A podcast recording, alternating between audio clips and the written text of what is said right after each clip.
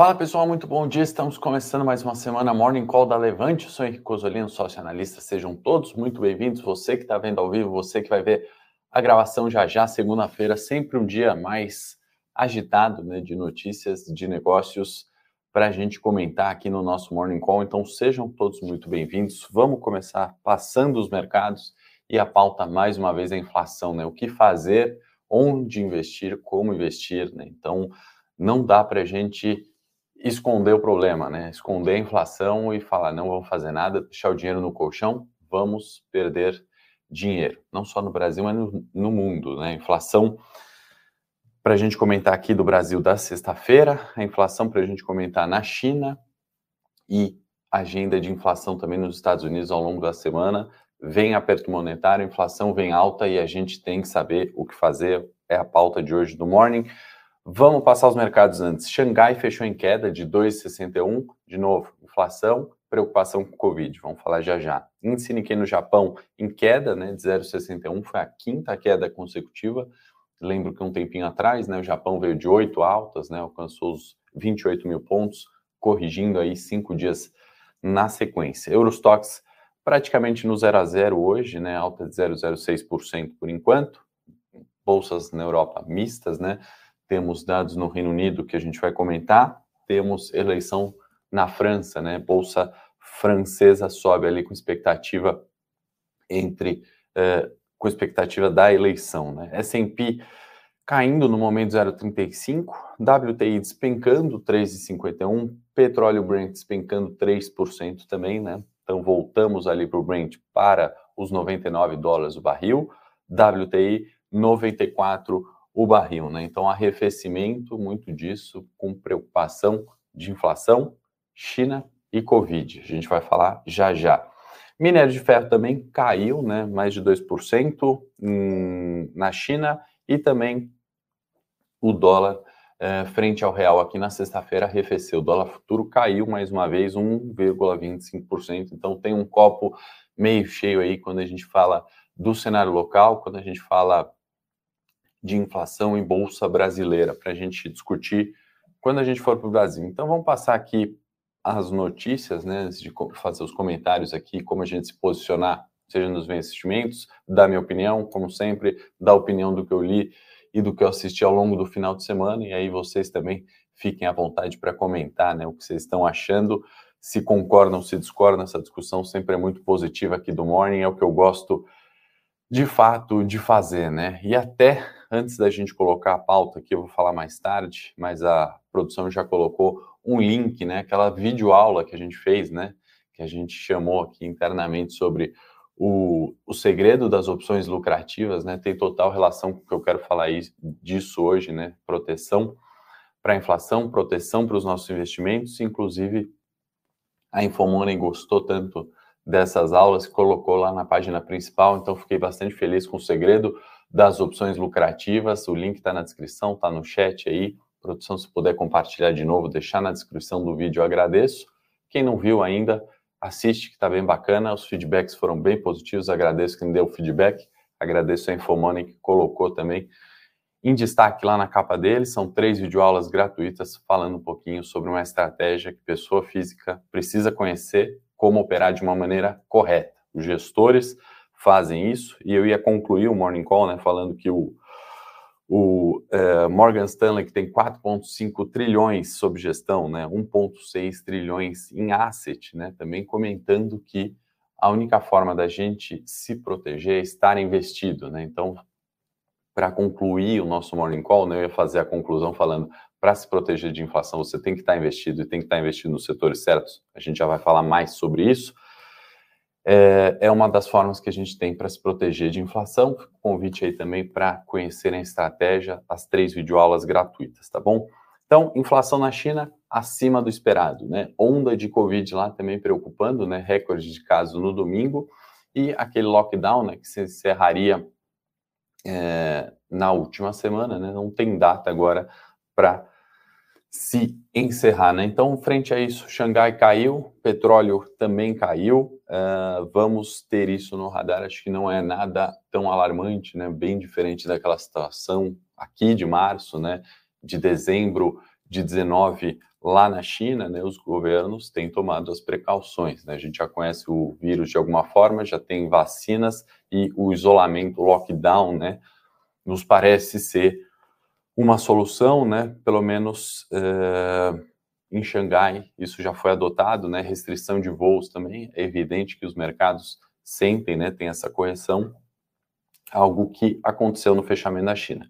Separei aqui eleição para a gente ter no radar, né? Na França, Marine Le Pen, Macron, os candidatos já são conhecidos, né? Divisões ali, né? Partidárias, eleição que tem é, adotado ali, né? Um, um, um, um, bipartidarismo muito forte, né? Sempre esquerda com direita, os candidatos aí não só aqui, França, Estados Unidos, né? Acho que é o tom dessas eleições aí das próxim, da próxima década, né? Essa próxima eleição que a gente enfrenta e certamente a outra, né? Então, há outro tema que não tem como a gente fugir se não estar investido, né? Em bons ativos, em carteiras diversificadas, sem excluir a renda fixa. Para mim, é um mundo de juros em alta, sem deixar a renda variável de lado, que é onde a gente de fato pode ter um ganho ali potencial grande e conhecer estratégias, como a gente falou agora das opções, estratégias de investimento em dividendos, estratégias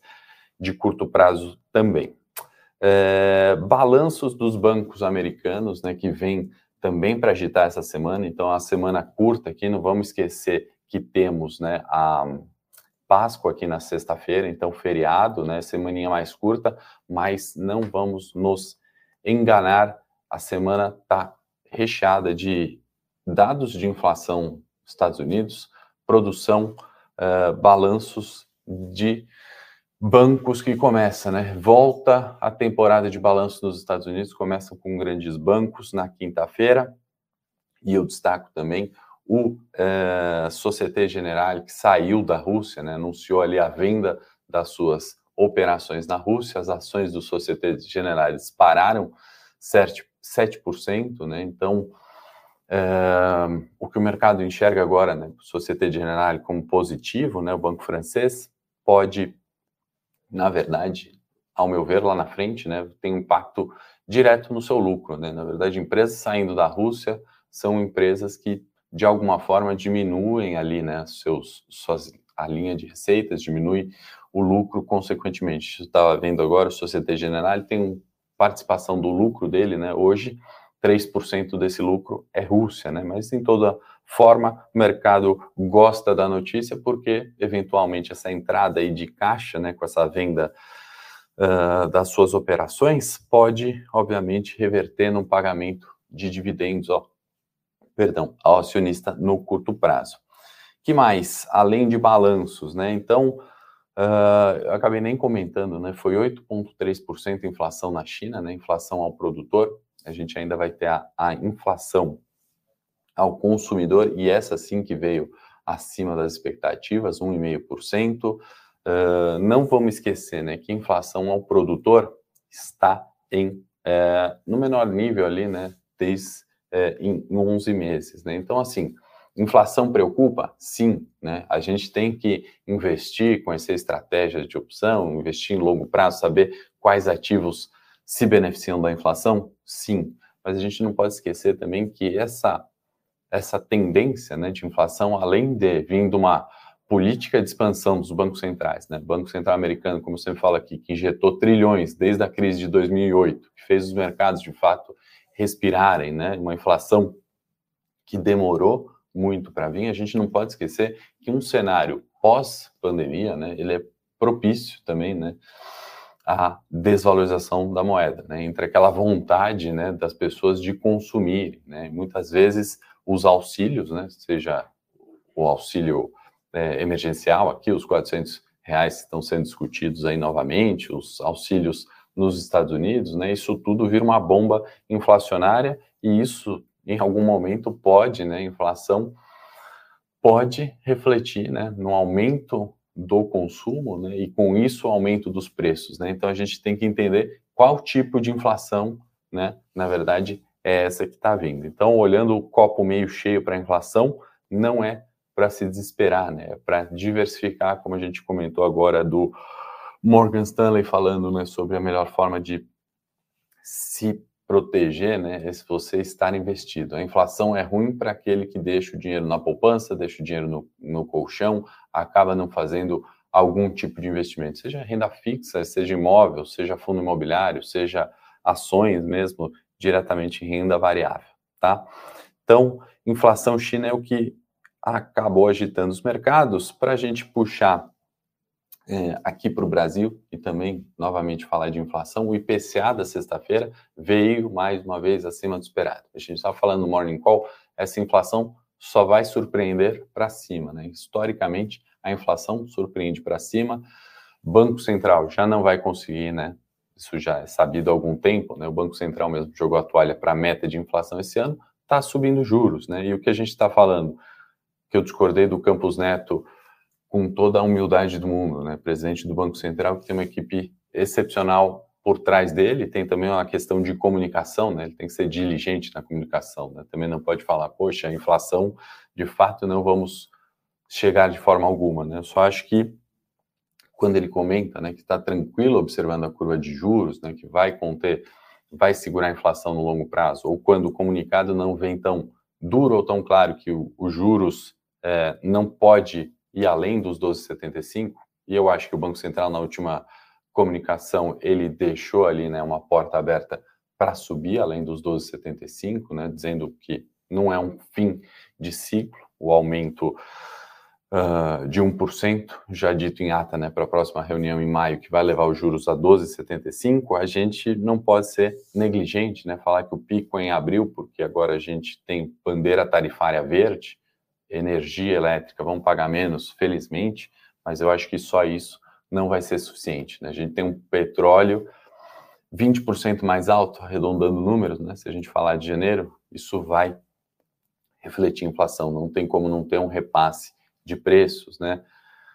Se a gente for para outras commodities, soft commodities, trigo, né, por causa da questão geopolítica, adicionou mais um, um, um, uma brasa né, nessa inflação que já estava quente. Então, de fato, ali eu acho que o IPCA da sexta-feira só reforça um pouco disso que a gente tem falado aqui no Morning Call uh, exaustivamente. Né? O, a inflação vem para cima. Né? O IPCA na última sexta-feira, até anotei para a gente, às vezes se perde em algumas vírgulas, 1,62%, né? Nova alta, maior valor desde 94. E aí, de novo, fazer o mesmo comentário que eu fiz para a China. Evidente, né, que a inflação vem alta, mas a gente também tem esse momento de saída de pandemia, né? Além da questão geopolítica, soft commodities, petróleo, etc., a gente tem já um viés que já era de alta de inflação, né? Então, por isso que eu estou falando que essa inflação surpreende para cima e não para baixo, né? A gente só tem fatores, né, que já estavam ali, né,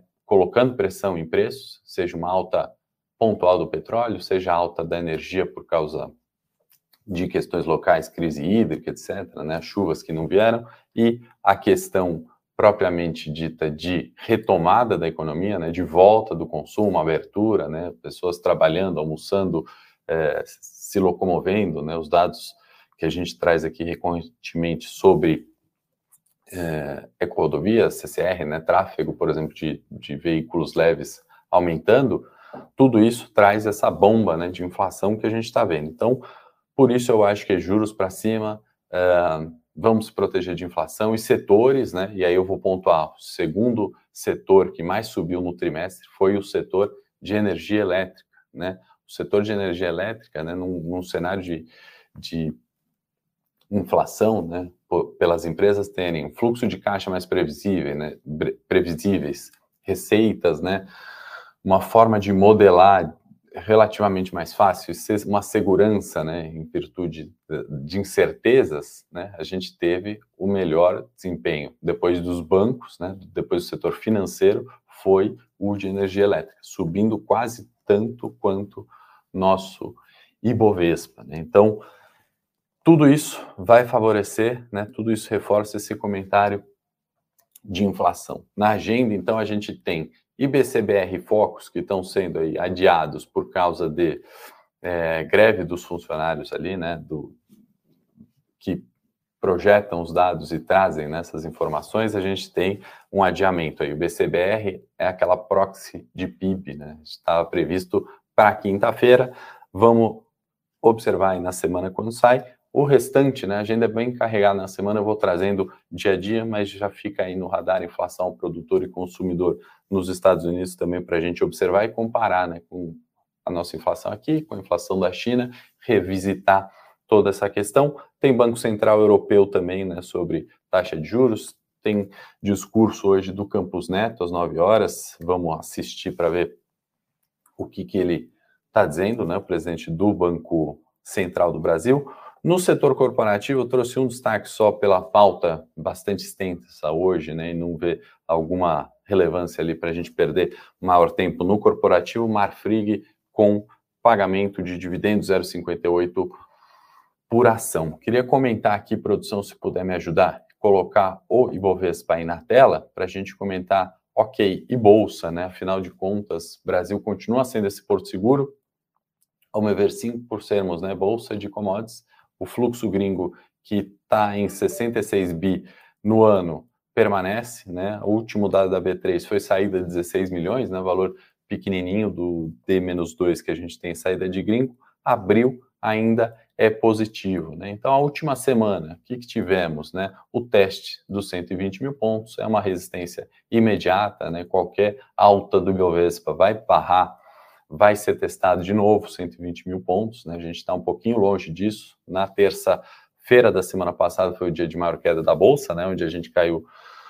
2% e o teste desse suporte intermediário, né? Confesso que esses 118 mil pontos, né? Aqui eu não colocava muita esperança que seria respeitado, né? A gente tem o 115, né? Os topos recentes como um ponto de suporte mais relevante onde a relação de risco-retorno, né, o início de investimentos, o início de compras, né, é muito mais atrativo do que em 118. Então, essa semana, apesar de curta, eu acho que ela é interessante e pode nos dar uma direção ali, né, não talvez para o trimestre, né, mas certamente para esse mês, de que se a Bolsa Brasileira vai continuar sua tendência de alta superando os 120 mil pontos, ou se ainda a gente vem buscar 115 obviamente sem interferir nessa tendência de alta que começou lá em janeiro né, de 2022, né, bolsa 100 mil pontos, o repique, né, que virou uma tendência de curto prazo buscando 120 mil pontos, tá bom? Então,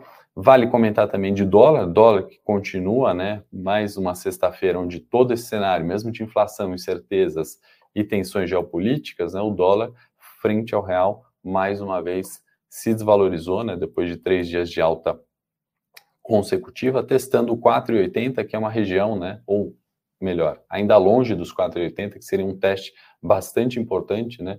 Imagino que um dólar abaixo de 4,80 ou em 4,80 por fundamento é muito mais razoável do que aquele dólar que a gente viu é, no ano passado a 6, tá? Então, vamos ter isso em mente. Pode voltar aqui para mim, produção, para eu concluir queria de novo né, fazer para vocês o convite, pedir para a produção colocar o link aí no chat de novo. Assistam as três videoaulas que não assistiu. Quem já assistiu, obrigado pelos feedbacks.